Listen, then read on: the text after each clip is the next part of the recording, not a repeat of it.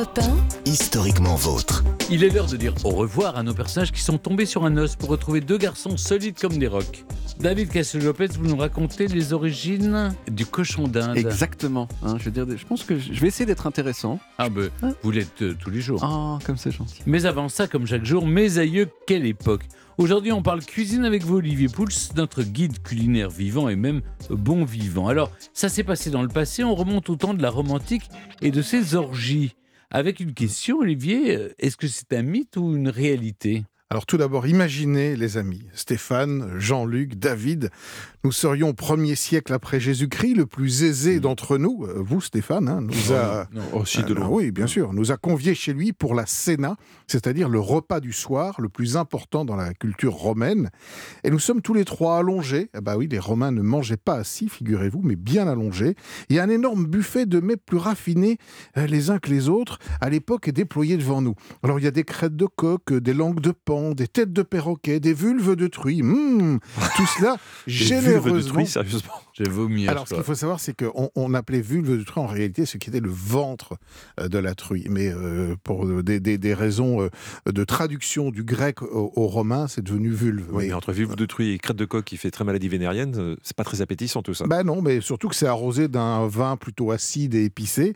Mais voilà, nous mangeons quand même jusqu'à l'épuisement, allant régulièrement nous chatouiller le fond de la gorge avec une plume pour nous faire vomir et ainsi pouvoir continuer à nous empiffrer joyeusement. Alors voilà comment sont dépeintes les célèbres orgies romaines dans l'imaginaire collectif évidemment. Mais alors vous l'avez dit, mythe ou réalité Les Romains mangeaient-ils vraiment comme cela? Alors dans son livre L'Empire romain par le menu, euh, Dimitri Tillois d'Ambroisie, qui est un chercheur et grand spécialiste de cette époque, dépeint une société romaine en fait bien plus modérée et raffinée que ce que je viens de vous raconter. Ah. Donc il n'y a pas d'orgie, j'en serais presque déçu, Olivier. Mais rassurez-vous quand même, Stéphane, parce que ce type de pratique existait bel et bien, mais était, disons, à la marge. Elles étaient l'apanage d'une minorité de gens très aisés qui voulaient, au travers de ce type de repas, étaler leur richesse. Euh, Ces orgies qui mêlaient donc nourriture et sexe, hein, sans limite, sont organisées dès moins 300 avant Jésus-Christ en l'honneur de Bacchus, de Bacchus. On les nomme les bacchanales. Alors il s'agissait avant tout de cérémonies religieuses. L'empereur Néron en était un adepte forcené. Il en organisait jusqu'à 5 par mois et s'est même trouvé à un moment contraint de lever des impôts pour les financer, figurez-vous.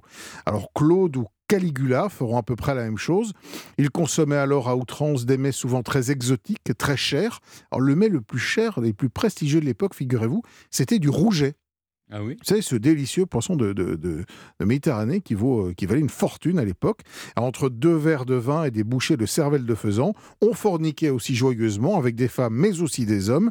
Des excès qualifiés d'indécents par bien des observateurs de l'époque, comme Tacite ou le poète Oracle, qui n'hésitent pas à caricaturer ce type de scène. Car dans le code de bonne conduite romain, savoir contrôler son corps est en fait une vertu.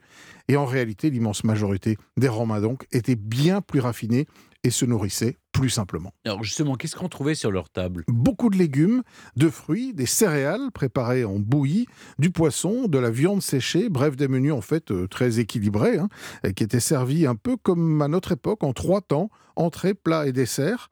Et les plus riches disposaient d'une salle à manger, le triclinium, dont le sol était recouvert de mosaïques. Alors on a des, coutumes un peu bizarres, c'est qu'on mangeait avec les doigts et surtout on jetait par terre les os, les arrêts de poisson, euh, euh, les noyaux de fruits, euh, tels des offrandes en fait.